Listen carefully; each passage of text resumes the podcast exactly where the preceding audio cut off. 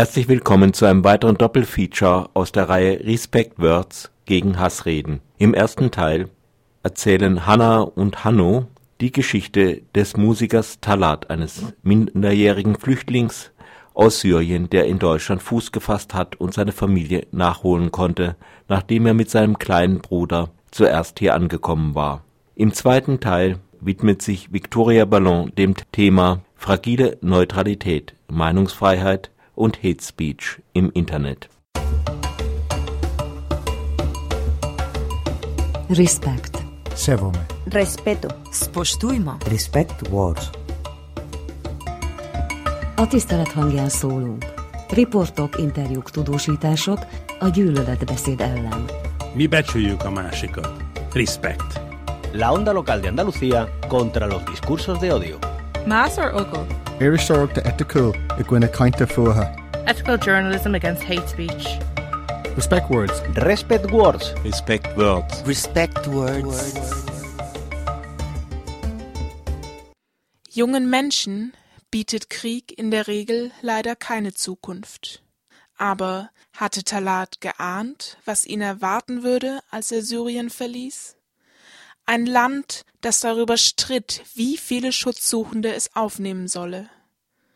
Talat flüchtete, noch minderjährig zusammen mit seinem kleinen Bruder Hadi, mit Handgepäck und ohne Ticket.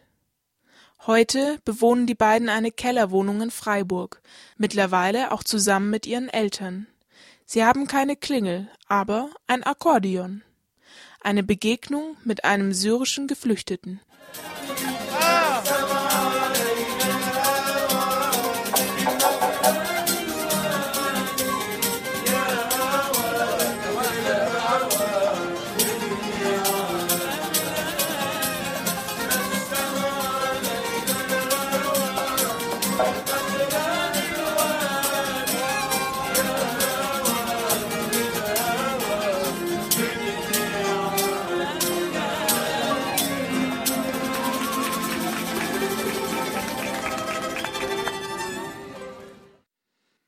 15 Jahren flüchtete Talat aus Syrien. Sein Bruder Hadi war damals erst acht Jahre alt. Die beiden verließen das Land 2013. Da wütete der Krieg schon seit zwei Jahren. Dass man beim Bäcker nicht anstehen muss, wenn man eine Maschinenpistole besitzt, mit der man in die Luft feuert, das war für Talat traurige Realität. Er musste Ohrfeigen, Drohungen und andere Repressalien über sich ergehen lassen. Die Wut schluckte er hinunter.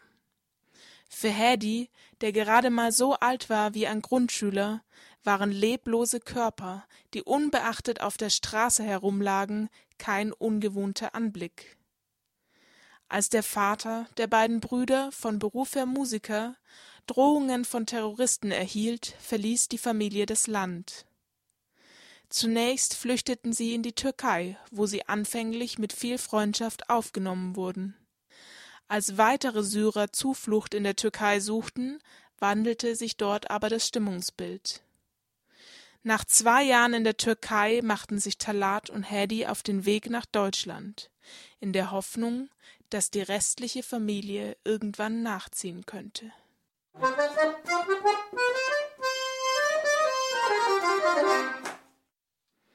Die Brüder schlossen einen Deal mit einem Schlepper, um nach Deutschland zu kommen.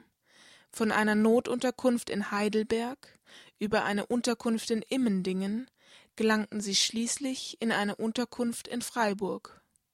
Hier erhielten sie im Juli 2016, rund drei Jahre nach Beginn ihrer Flucht aus Syrien, den Asylstatus. Talat und Hedy erwarteten ein Land ohne Krieg und ohne Terror. Vorbereitet auf den westeuropäischen Kulturraum waren die beiden jungen Araber jedoch nicht. Weil ein Junge 18 Jahre alt und er kommt zu einer Kultur, wo es Alkohol oder mit Frauen schlafen oder Gras und er bleibt alleine, ohne Familie, ohne Vater und niemand kann mit mir sagen. Und trotzdem habe ich nichts schlecht wegen meiner Religion, nicht schlecht wegen meiner Familie, nicht schlecht wegen was anderes gemacht. Talat hatte Glück. Neben Arabisch spricht er auch Türkisch und Englisch. Deutsch zu lernen fiel ihm leichter als anderen. In den Unterkünften profitierte er von diesem Zugang zur Sprache. So konnte er den Mitarbeitenden als Dolmetscher oder bei anderen Aufgaben helfen. Die Tätigkeiten gaben seinen Tagen Struktur, seine neue Rolle war die eines Vermittlers.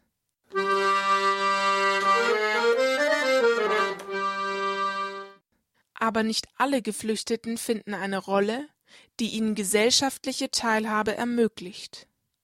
Mit eingeschränkten Deutschkenntnissen, abgeschnitten vom Arbeitsmarkt und auf sich alleine gestellt, stehen viele Geflüchtete vor einer Zukunft abseits der Gesellschaft und mit niedrigem sozialen Status. Oft führt der einzige Ausweg aus dieser Lage zur Kriminalität. Daran wird sich wahrscheinlich nichts ändern, solange sich die Zukunftsperspektiven der Geflüchteten nicht verbessern. Mit dem Handel von Rauschmitteln lässt sich leider schnell Geld verdienen. Besondere Sprachkenntnisse oder Qualifikationen sind dafür nicht vonnöten. Weil ich mit diesen Leuten reingehe, 18 Jahre alt, weißt du, und sie sagen, viel Geld gibt's hier. Sie nehmen, kommt halt vorbei, viel Geld. Ich kenne jemanden mit zwei Jahren, hat jetzt ein Udi, A6, Weißt du, ich kann reingehen, aber ich bin nicht so. Mein Papa oder meine Mama hat mich nicht, wann ich klein war, die haben das mich nicht gelernt. Talat musste nicht nur eine neue gesellschaftliche Rolle finden, sondern auch für Hedy die Elternrolle übernehmen. In einem fremden Land, in einer Notsituation und mit der Lebenserfahrung eines Jugendlichen konnte er die Elternrolle mal mehr, mal weniger gut erfüllen. Hedy war häufig auf sich allein gestellt.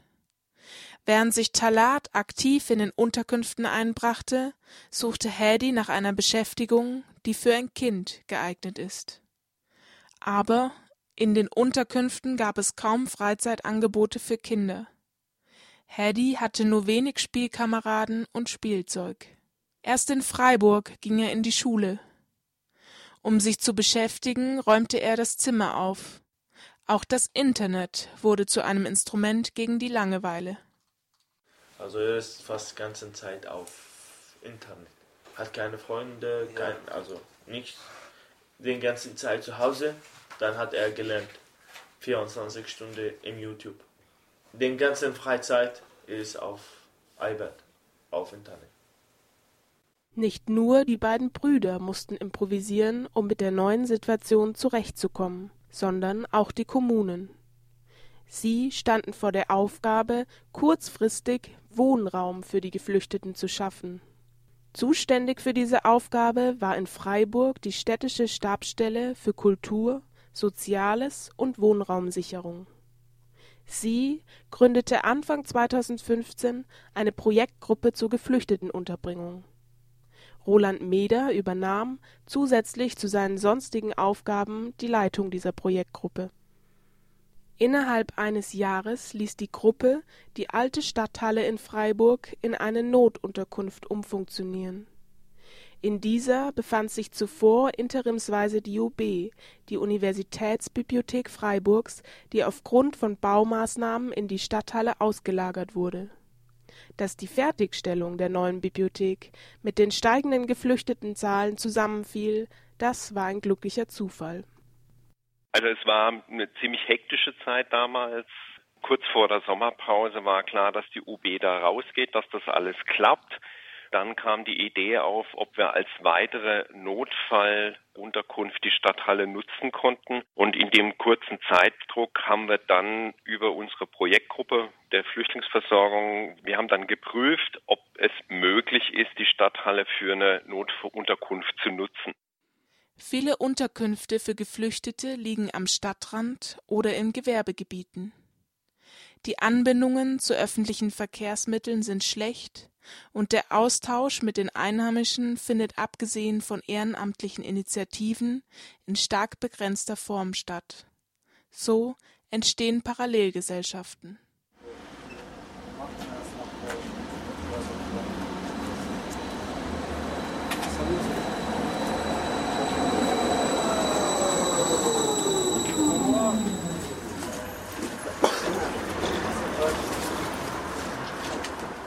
Die Stadthalle dagegen sitzt im Herzen einer Wohngegend. In unmittelbarer Nähe liegen eine Straßenbahnhaltestelle, ein Einkaufszentrum, der Kindergartenhaus Kunterbund einer evangelischen Gemeinde und die Musikhochschule Freiburg.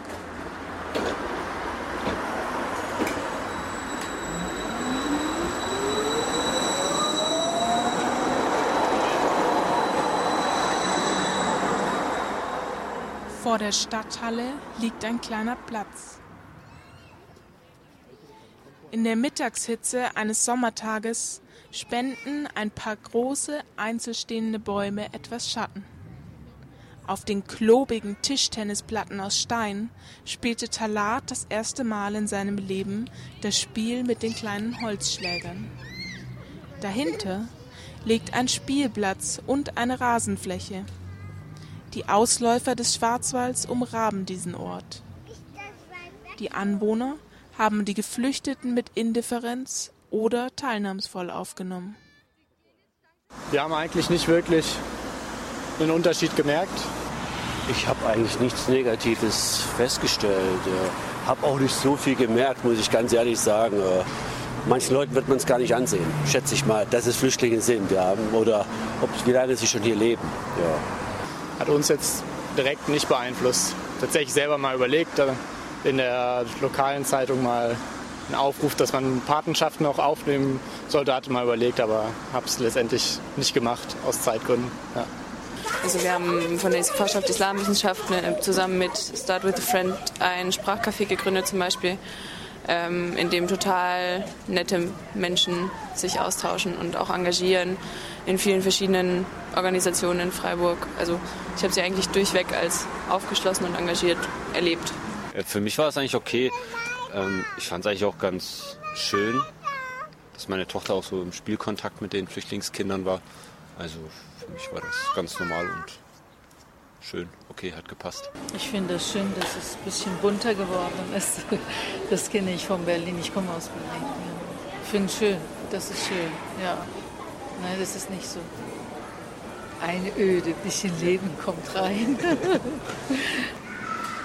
ja, ich, ich, also ich bin ja für diese armen Menschen, dass man die unterstützt und dass man die auch unterbringt äh, für eine gewisse Zeit und dann muss man halt wieder gucken, was man mit ihnen macht.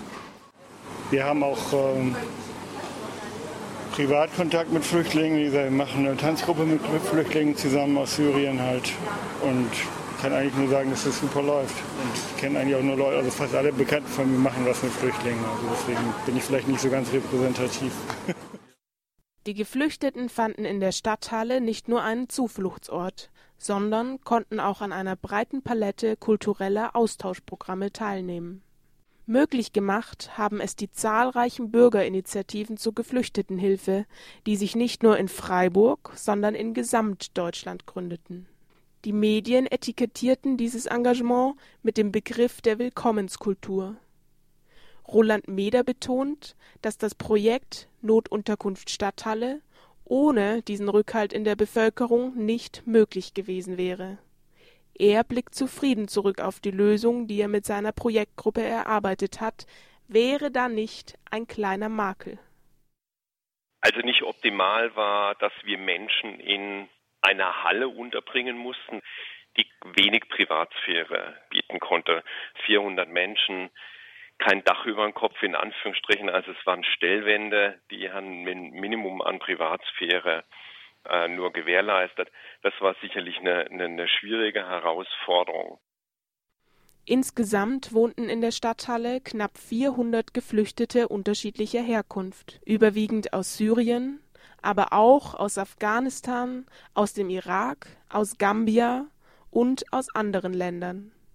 Ungefähr die Hälfte der Untergebrachten waren Kinder oder Jugendliche. Auch wenn die Bewohnerinnen und Bewohner der Stadthalle für Talat wie eine große Familie waren, nicht jede Nacht verbrachte der junge Syrer in der Halle. Ich hatte zweimal dort geschlafen, draußen. Ich habe meinen Matratze gebracht, dort gelassen, gesitzt, geschlafen. Weil dort ist richtig warm und gibt's äh, die Kinder ganze Nacht, die sind richtig laut und gibt es kein Dach. Ist nur den Hauptdach ganz oben und nicht jedes Zimmer hat ein Dach. Deswegen du holst die Kinder ganze Zeit und es, man kann nicht in Ruhe drinnen schlafen.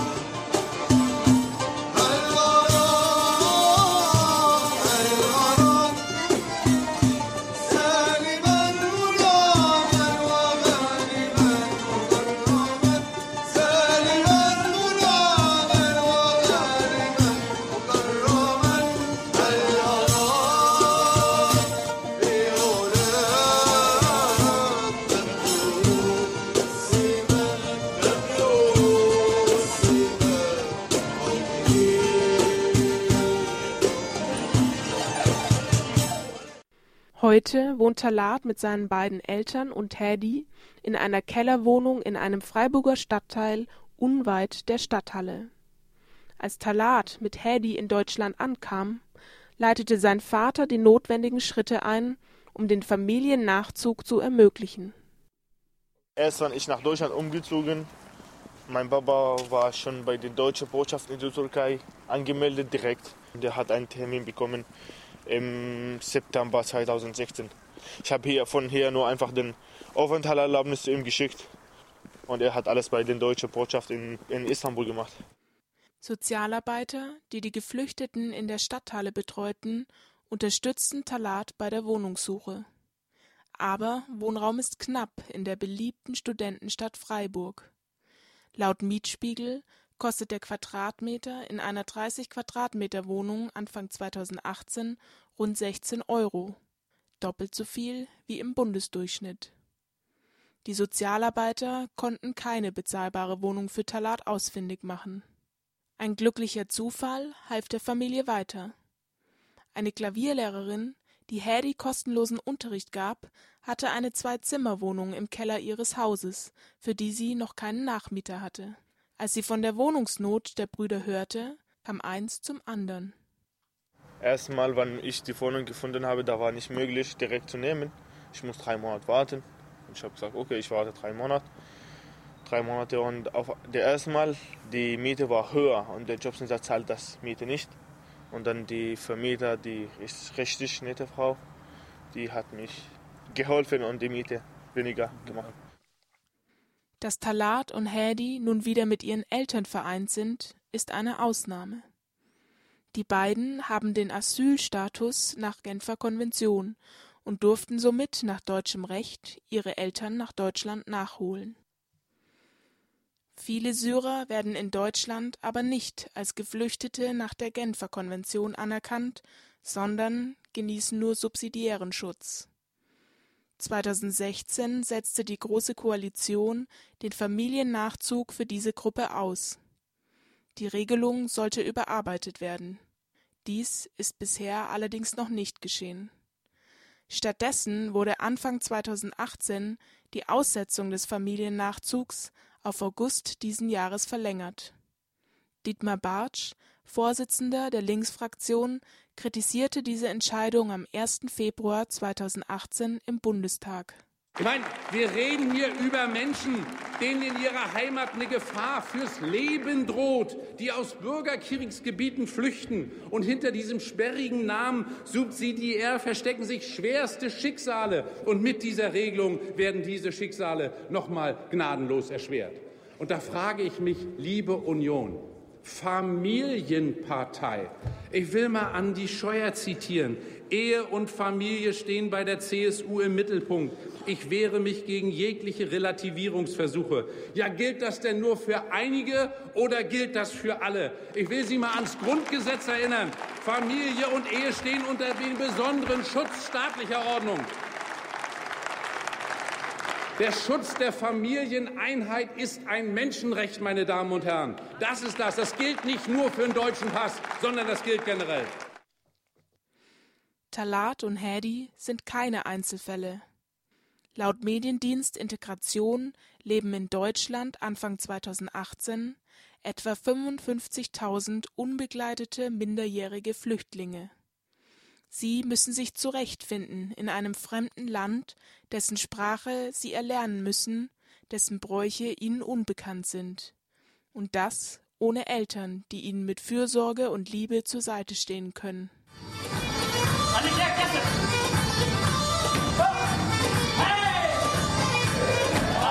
Dass diese Menschen keine verlorene Generation darstellen müssen, das macht Talat deutlich. Ihm ist es gelungen, seine arabischen Wurzeln zu erhalten und gleichzeitig die Fühler in eine andere Kultur auszustrecken.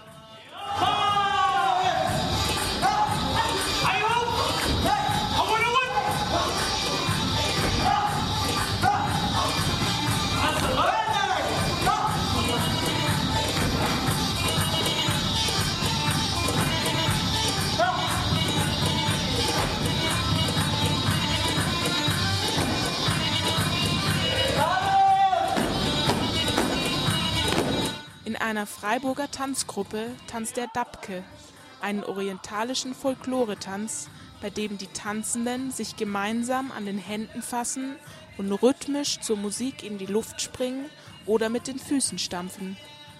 Die Tanzgruppe besteht aus jungen Arabern, aber auch aus deutschen Frauen. Talat ist außerdem Mitglied eines Freiburger Fußballvereins. Er trinkt noch immer keinen Alkohol und verzieht am Bratwurststand angeekelt das Gesicht. Die kulturellen Unterschiede zwischen Deutschland und Syrien beschäftigen ihn, aber er verurteilt sie nicht. Er kann sich gut vorstellen, hier später eine Familie zu gründen. In der Frage, woher seine spätere Frau kommen solle, gehen seine Meinung und die seiner Mutter allerdings auseinander. Also bei meiner Mama, die sagt, nee, einen Araber aus Aleppo und die kennt unsere Kultur, unser Traditional. Aber wenn ich keine aus Aleppo oder aus Syrien, die mir richtig gefallen oder die dank, die dankt in ein gutes Weg, wie ich danke, dann kann nicht sein, dass ich verheirate eine Frau, die mir nicht gefallen oder das geht einfach nicht. Wenn ich treffe eine Deutsche, die ist nett und die ist gut, dann verheirate ich auch sie gerne. Es kommt drauf an. Seitdem Talat nicht mehr in der Stadthalle wohnt, macht er eine Ausbildung zum Anlagenmechaniker. Zwar hat er sich einmal mit seinem Vater gestritten, als er sich vom Gehalt eine Armbanduhr kaufte, aber jeden Monat bezahlt Talat einen Teil der Miete. Ohne ihn könnte sich die Familie die Wohnung nicht leisten. Die Ausbildung hat für Talat ihre Licht- und Schattenseiten. Ja, auch in der Arbeit macht mir richtig Spaß, weil es einfach. Aber in die Schule ist richtig schwer und kompliziert und das, ich habe viel Stress zur Schule, weil ich habe viele Schwierigkeiten in die Sprache. Immer wieder musste Talat solche Rückschläge hinnehmen. Guten Noten in Mathematik folgen schlechte Leistungen in der sprachlastigen Materialkunde. In Syrien träumte Talat davon, Augenarzt zu werden. In Deutschland reicht es nur zum Anlagenmechaniker. Kleinkriegen lassen kommt für Talat jedoch nicht in Frage. Die sprachlichen Hürden motivieren ihn nur noch mehr. Wenn ich 20 Jahre hier bleibe und so rede, immer die deutschen Leute kann direkt merken, dass ich nicht Deutscher bin. Ja. Aber wenn jemand, der mir jemand immer zeigt, wo ist meine Grammatikfehler ist, auf einmal kann ich genau wie die Deutschen reden. Vielleicht nicht jetzt, vielleicht nicht zwei, drei Jahre, ja, vielleicht fünf Jahre, zehn Jahre, aber auf einmal kann ich gut Deutsch wie die Deutschen reden.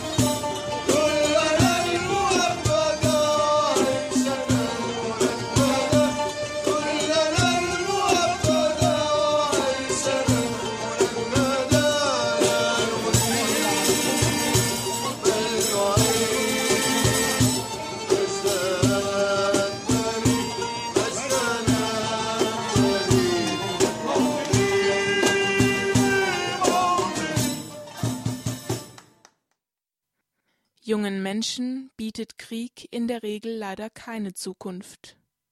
Aber hatte Talat geahnt, was ihn erwarten würde, als er Syrien verließ? Ein Land, in dem die Menschen sich seiner annahmen und ihm ein Leben ermöglichten in Frieden und vereint mit seiner Familie. Talat lässt keinen Augenblick aus, seine Wertschätzung gegenüber diesen Menschen zum Ausdruck zu bringen. Also hier ist richtig eine super Stadt. Die Leute unterstützen einander, egal was von Religion, egal was von Mensch. Die versuchen immer das Beste von den Nachbarn. Die versuchen immer äh, gute Dinge miteinander machen.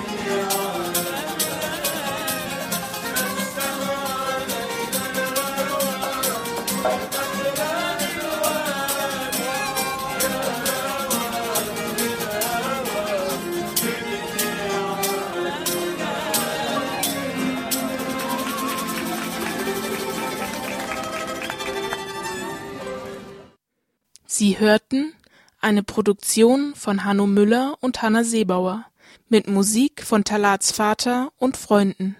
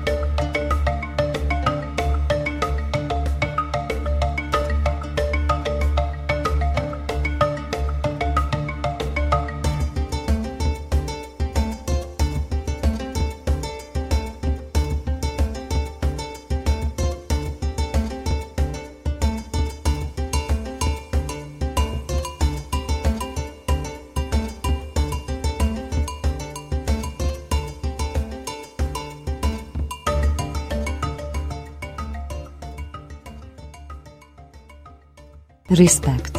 Sevome. Respeto. Spoštujmo. Respect words. Etično novinarstvo proti sovražnemu govoru. Il potere delle parole. La onda local de Andalucía contra los discursos de odio. Más or Ogle. Irish Sorok de Eticool i eh, gwyna cainte fuha. Ethical journalism against hate speech. Respect words. Respect words. Respect words. Respect words. Fragile Neutralität. Meinungsfreiheit und Hate Speech im Internet. Ein Feature von Victoria Ballon. Zum Welttag gegen Internetzensur am 12. März. Russland ohne Zensur. Russland ohne Zensur. Vor 25 Jahren, als ich zehn Jahre alt war, hat Russland seine demokratische Verfassung mit Artikeln über Meinungs- und Pressefreiheit und das Recht auf ein ungestörtes Privatleben erlassen. Ende der 90er haben wir Internet für uns entdeckt. Und dank Internet sind wir das geworden, was wir sind.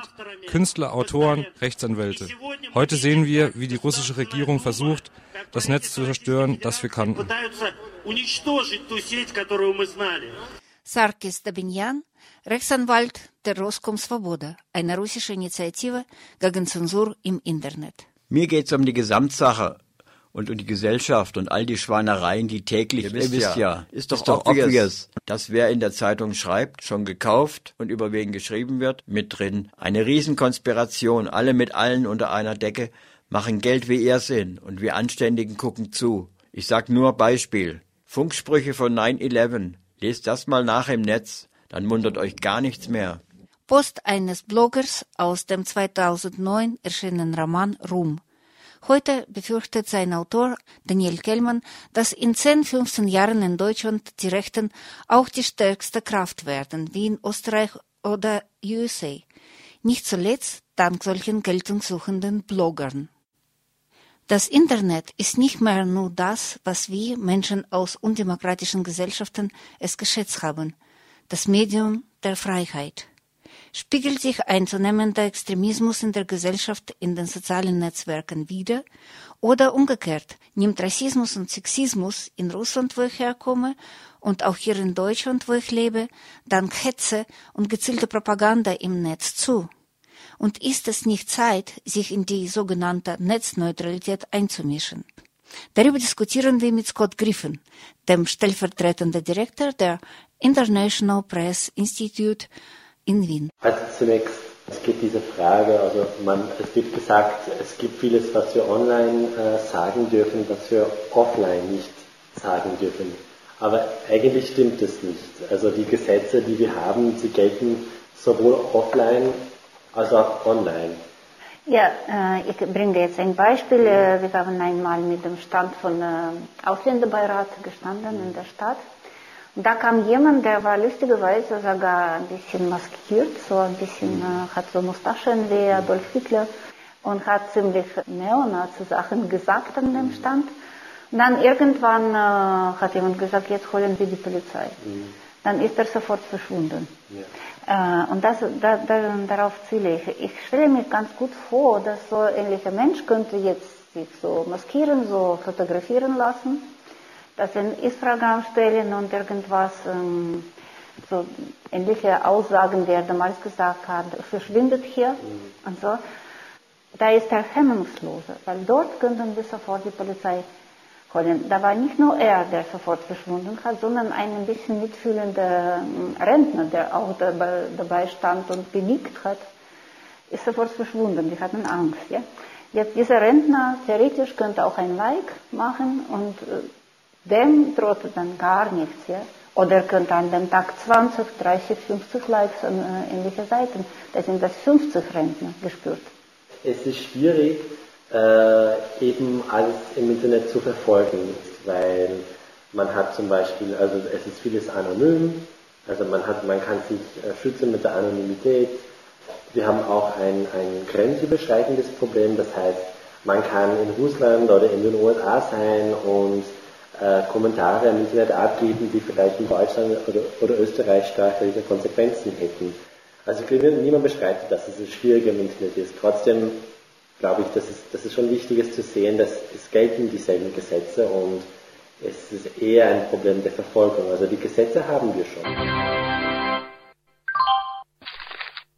Ein junger Dresdner schrieb auf der Facebook-Seite der früheren Berlin-Abgeordneten der Piratenfraktion Christopher Lauer, kümmert euch um wichtige Dinge, zum Beispiel, dass nicht mehr von diesen Drecksflüchtlingen kommen. Ansonsten seid ihr die Ersten, die brennen werden. Lauer hat es bei Polizei angemeldet und der Dresdner musste am Ende 1050 Euro zahlen. Doch selbst Piratenabgeordneten kostete es viel Mühe, weil Facebook die Ermittlungen der Polizei, wie in den meisten vergleichbaren Fällen, überhaupt nicht unterstützt habe, meinte Lauer. Es war im Winter 2015 Und am 1. Oktober 2017 ist das Netzwerkdurchsetzungsgesetz, oft auch Facebook-Gesetz genannt, in Kraft getreten. Das Gesetz soll Anbieter sozialer Netzwerke dazu bringen, offenkundig strafbare Inhalte wie beispielsweise Aufforderungen zu Straftaten, Volksverhetzung oder Gewaltdarstellungen nach 24 Stunden zu löschen. Für die Prüfung von weniger eindeutig strafbaren Inhalten sieben Tage Zeit. Sonst drohen bis zu 50 Millionen Euro Bußgeld. Ja, die wichtigste Entwicklung in den letzten Monaten, in Deutschland zumindest, ist das, das Facebook-Gesetz. Das ist äh, teils, würde ich sagen, eine Entwicklung, die wir auch in anderen Staaten sehen, wo man muss bedenken, dass, dass diese Firmen, diese, diese sozialen Netzwerke sind im Endeffekt private Konzerne. Das heißt, sie haben ganz andere Interessen als der Staat. Äh, sie haben vor allem wirtschaftliche Interessen und sie sind auch nicht unabhängige Gerichte. Sie sind gebeten, wie Richter zu agieren, ohne unbedingt das nötige Wissen zu haben oder also so ein bisschen prinzipiell gegen äh, ein System, wo private Konzerne entscheiden dürfen, was man sagen darf, nie sagen darf. Diese Aufgabe liegt für uns bei dem Staat und nicht bei diesen Konzernen. Und das Problem ist zweierlei. Einerseits kann es sein, dass ein Unternehmen wie Facebook dann lässt Kommentare durch, äh, die problematisch sind, die, die Hassrede sind, äh, weil sie haben ihre eigene Definition. Aber natürlich umgekehrt äh, gibt es eine mögliche, ein mögliches Problem der Zensur weil wir wissen nicht genau, was die Definition von Facebook, wie sie das intern regeln. Und das heißt, dass es kann schon sein, dass, dass Inhalte, Kommentare gelöscht werden, die nicht gelöscht werden müssen.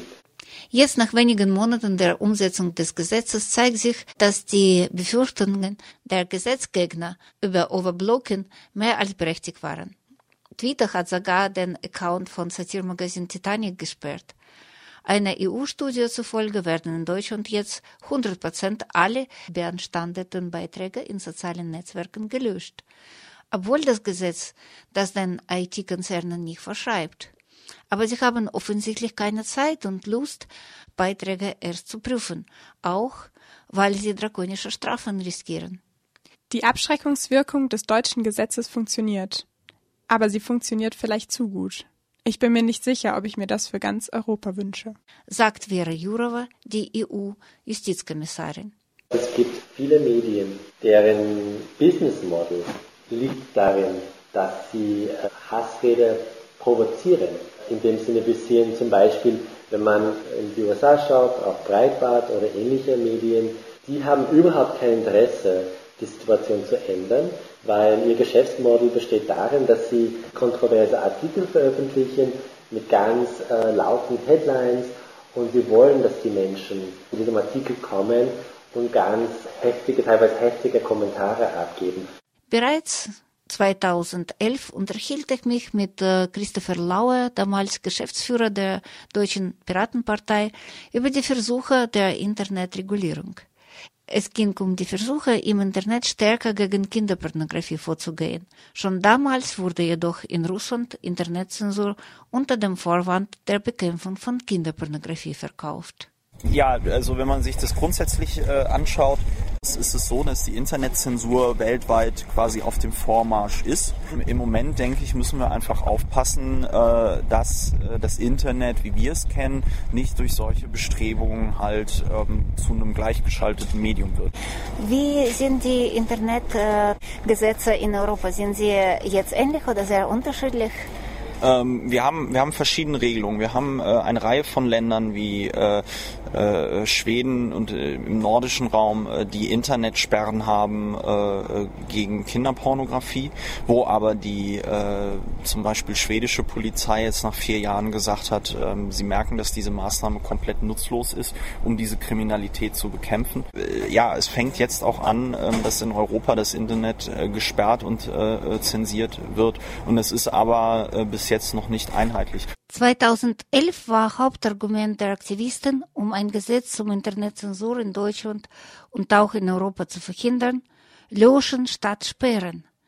Nachdem das EU-Parlament äh, ein Gesetz verabschiedete, wo Löschung der Seiten vorgesehen wurde, bestätigten nach weniger Jahren Statistiken des Bundeskriminalamts, Löschen statt Sperren funktioniert und ist effektiver.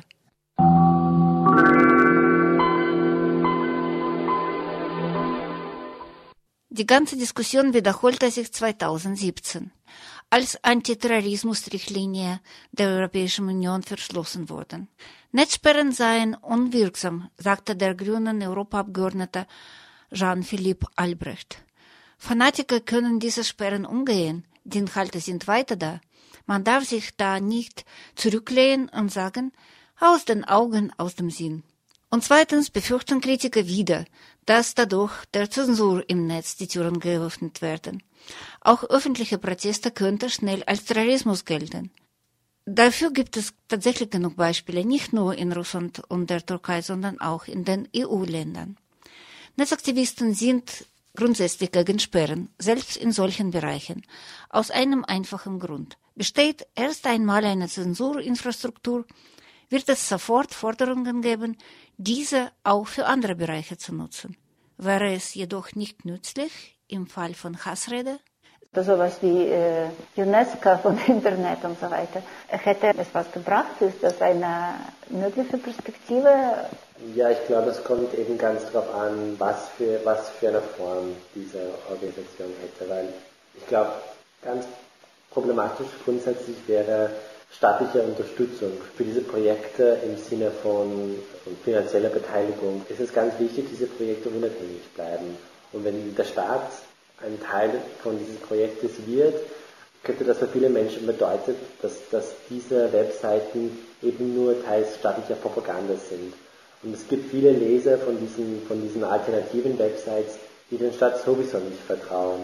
Und wenn der Staat versucht dann mit diesen Projekten etwas zu ändern, dann bestätigt das für viele Menschen, was sie ohnehin glauben. Also ich glaube, es, muss, es ist ganz wichtig, dass es wirklich unabhängig ist. Und das wäre für mich ein Fehler, wenn, wenn man hier versuchen würde, zum Beispiel, ich habe letztens gehört, ja, dass, dass sie, es sollte eine europäische Informationsagentur geben oder das, glaube ich, wäre ganz, ganz die falsche Richtung. Es gab jedoch mehrere Versuche, zum Beispiel die Initiative Charta der digitalen Grundrechte der Europäischen Union gegen Hass und Diskriminierung im Internet, an der mehrere Publizisten, Publizistinnen und Wissenschaftler, Wissenschaftlerinnen unter dem Dach der Zeitstiftung gearbeitet haben. Nach der Publikation der Charta 2016 wurde sie in den Medien und online für die Gummiparagraphen, dafür, dass sie ausschließlich in Deutschland entstanden ist und als Zensurfantasien kritisiert. Jetzt überarbeiten die Initiatoren die Charta komplett. Eine neue Version sollte bald vorgelegt werden. Parallel will Zivil 20, ein Zusammenschluss von zivilgesellschaftlichen Organisationen aus den G20-Ländern, das Thema aufgreifen. Schutz der Menschenrechte bei der Digitalisierung soll im kommenden Jahr unter dem nächsten G20-Gipfel in Argentinien der Schwerpunkt sein. Wer soll aber diese Chartas, wenn sie formuliert sind, durchsetzen? Besteht erst einmal eine Institution, so wie Medienministerium in Ungarn oder Abteilung für Extremismusbekämpfung des russischen Innenministeriums, die sich aktiv mit Netz beschäftigen. Adieu, Medienfreiheit, meint Künstler und Blogger Artem Loskutov aus Russland. Sein Bild des Pussy Riot Mädchen als Madonna hat diese Abteilung bereits schon interessiert. Die Internetkontrolle hat mich persönlich auch getroffen. Mein Blog wurde geschlossen wegen der Verbreitung dieses Bildes, dessen Verbreitung per Gerichtsbeschluss verboten wurde. Einen weiteren Prozess habe ich gewonnen, aber es ändert nichts für die Abteilung Extremismusbekämpfung, Sie entscheiden selbst, was Sie im Internet verbieten. Sie haben Ihre schwarzen Listen. Viele dieser Entscheidungen sind absurd und oft bloß prophylaktisch. Es gibt auch Blockaden von Artikeln aus Wikipedia und immer wieder von Seiten der Opposition. Sommer 2017 hat Human Rights Watch das höchste Wachstum an Gerichtsurteilen für die extremistische Posts in Russland registriert. Extremistisch? Besonders skurril ist der Fall des Bloggers Ruslan Sokolowski. Er hat ein Video auf YouTube gestellt, wie er Pokémons in einer Kirche fängt. Dafür wurde er als Internetextremist zu drei Jahren Gefängnis verurteilt. Das Beispiel China zeigt, wie weit es mit Internetzensur gehen kann. YouTube, Wikipedia werden geblockt, wenn man Tiananmen-Platz googelt. Die Seite wird nicht gefunden. Und nur dissidente Computerfreaks wissen, wie man manche Sperre umgehen kann. Am Welttag gegen Internetzensur am 12. März 2016 hat Reporter ohne Grenzen chinesische Nachrichtenwebseite Boxum, deren Mitarbeiter verhaftet und misshandelt oder zu öffentlichen Geständnissen gezwungen wurden, entsperrt.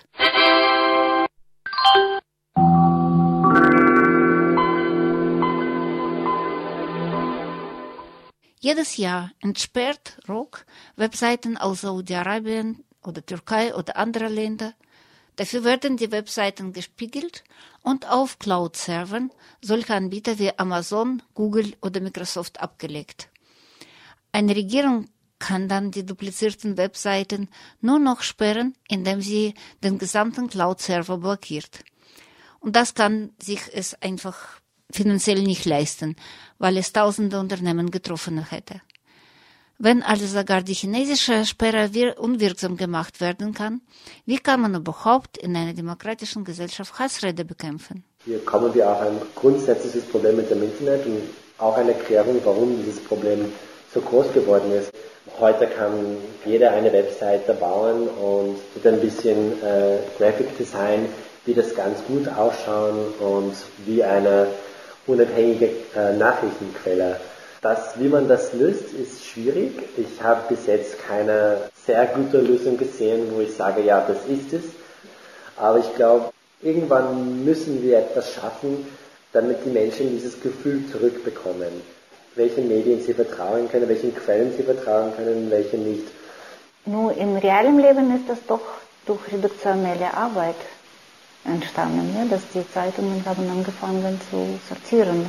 Ich glaube, es ist nicht nur, äh, dass die Medien selbst sich irgendwie unterscheiden müssen, sondern auch seitens der Leser irgendwas sich tun soll im Sinne von, wir müssen als Medien, als Konsumenten, als Leser, als Zuschauer irgendwie das Gefühl bekommen oder irgendwie lernen, was der Unterschied ist. Ganz wichtig ist was man auf Englisch nennt Media Literacy Initiativen, die versuchen, falsche Meldungen aufzudecken und solche Webseiten, die diese falschen Meldungen verbreiten, zu identifizieren und so ähm, die Menschen helfen zu verstehen, was richtig, was Wahrheit ist und was nicht Wahrheit ist. In verschiedenen Ländern, glaube ich, ganz gute Projekte. Wir untersuchen das jetzt Teil eines Projektes wegen Fake News. Wir haben Profile gemacht von kleinen äh, Webseiten, die diese Arbeit machen. Und ich glaube, das ist, glaube ich, die richtige Richtung. Eben diese Media Literacy Projekte. Das Problem ist, es ist einfach, es ist etwas sehr langfristig und es hat auch etwas mit der Bildung zu tun. Man muss da, glaube ich, ganz früh anfangen mit Kindern. Viele diese, diese Projekte tun genau das. Aber insofern frustrierend, dass es braucht eine lange Zeit, bis, hier, bis man hier Ergebnisse sieht. Aber ich glaube, das ist die beste Lösung auf Dauer. Kennzeichnend ist die Geschichte des Microsoft-Robot Tini, künstliche Intelligenz, die vor allem junge Menschen ansprechen sollte und tauchte in sozialen Netzwerken auf. Am Anfang postete sie Katzen und interessierte sich für die Horoskope. Nach 24 Stunden wurde sie ausgeschaltet, weil sie nur noch rassistische und sexistische Kommentare machte, andere Nutzer beschimpfte und am Ende sagte, ich hasse alle. What's your name?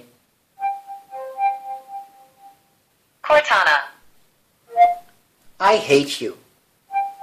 Ouch. In einem Medienkompetenzworkshop wurden Schüler gefragt, ob ein Post von Rettungsringen aus Eisen für Bootspflüchtlinge strafbar ist. Die meisten haben mit Nein geantwortet. Das war aber falsch. Ein 57-jähriger Wiener wurde wegen dieser Post zu drei Monaten Haft wegen Verhetzung verurteilt. Um Hassrede zu bekämpfen, muss man erstmal wissen, was man so definieren kann. In Deutschland beschäftigen sich die Bildungsprojekte wie NoNazi.net oder die Amadeo Antonio Stiftung mit Training von Medien und rechtlicher Kompetenz in den sozialen Netzwerken und bauen ein Netz von Jugendlichen auf, die sich gegen rassistisches Gedankengut engagieren. Leider arbeiten die Rechten im Internet mindestens genauso aktiv mit der Jugend. In seinem Buch Die autoritäre Revolte schreibt deutsche Historiker Völker Weiß über die jungen Rechtsextremisten. Seit geraumer Zeit experimentieren diese mit Auftritten, die provozieren und dabei die eigenen Inhalte transportieren sollen. Eine klassische Strategie, öffentliche Aufmerksamkeit zu erhaschen, die vor allem durch digitale Medien gestützt wird. In Zeiten von YouTube und Facebook fällt es leicht, mit markanten Aktionen von sich reden zu machen. Diese Seiten sind oft sehr laut und sie vermitteln den Eindruck eben, dass viele, viele Menschen diese Positionen teilen oder vertreten, wo das vielleicht gar nicht der Fall ist. Und sie, sie drücken oft sehr emotionale äh, Überschriften, sehr emotionale äh, Titel auf die Bilder, aber ein Problem ist, dass einfach die Hassrede an sich nicht immer Aufmerksamkeit braucht. Also oft sehen wir, dass Journalisten, dass auch ganz normale Zeitungen berichten über Vorfälle, die natürlich schockierend sind an sich, aber die vielleicht niemand, äh, man würde, niemand würde wissen, dass sie äh, geschehen sind, ohne dass die Journalisten darüber berichten. Also man muss sich immer fragen, der Journalist, ist das ein, wirklich etwas, was die breitere Öffentlichkeit zu, zu wissen braucht. Was steckt hier dahinter? Ist das nur eine Person, die etwas tut? Oder steckt dahinter eine größere gesellschaftliche Entwicklung? Und kommen diese Kommentare von jemandem oder von einer Gruppe, die überhaupt Einfluss hat? Also es wird immer in einer, in einer großen, breiten Gesellschaft, es wird immer äh, Menschen mit äh, Meinungen haben, die wir zutiefst ablehnen. Und die Frage ist, ob Frau X im Dorf äh, Y etwas sagt, das schockierend ist, ob wir das alle wissen müssen. Und ich glaube, oft die Antwort ist nein, weil das, das glaube ich, gibt dieses Gefühl weiter, dass so viele Menschen so viel Hass haben und das ist einfach oft nicht der Fall. Es gibt noch eine Methode, den Eindruck zu erwecken, dass viele, viele Menschen so viel Hass haben oder eine bestimmte Position teilen. Ich habe es noch in Novosibirsk bemerkt, wenn auf Nachrichtenseiten oder in meinem Blog immer mehr Kommentare erscheinen von zahlreichen Unbekannten, die alle die ungefähr gleiche Pro-Putin-Position hatten. Und dann hat jemand während eines Streits in der Organisation Nashi eine Putin-Jugendorganisation, Finanzdokumente online publiziert. Darin befanden sich Informationen, wie viele Usernamen geschaffen wurden, wie viele Kommentare für wie viel Geld geschrieben wurden. Es gibt die berühmte Trollfabrik in Olgino, einem Bezirk von St. Petersburg. Dieses Büro ist vermutlich nicht das einzige. Der Auftraggeber ist zufrieden mit ihrer Arbeit und vergibt Aufträge ins Ausland. Kommentare in schlechtem Englisch, die Putins Russland verteidigen, habe ich schon oft gelesen.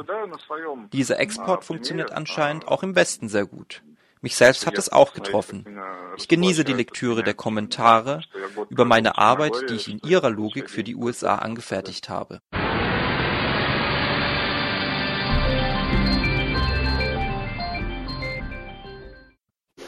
Hier haben wir tatsächlich ein, ein wachsendes Phänomen, das heißt Cyberangriffe auf Journalisten.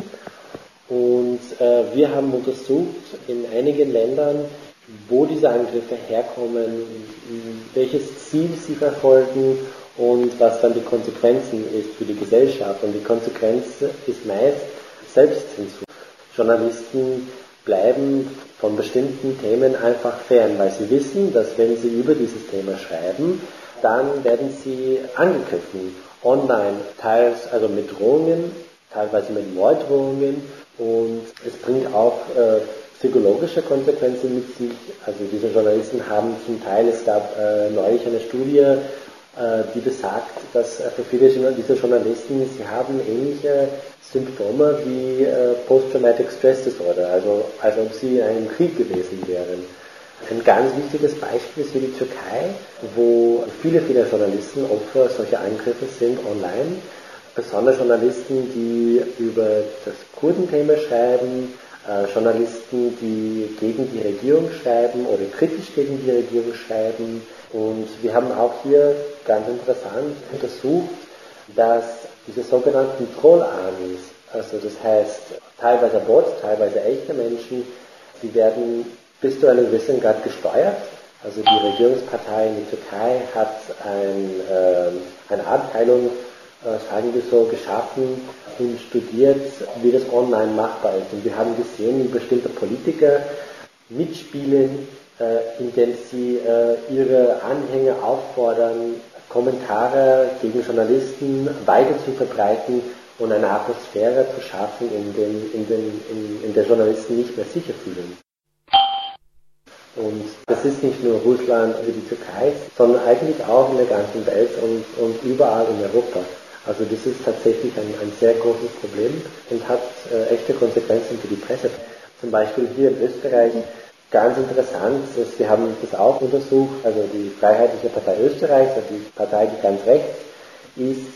Und diese Partei ist sehr geschickt, was äh, soziale Medien betrifft.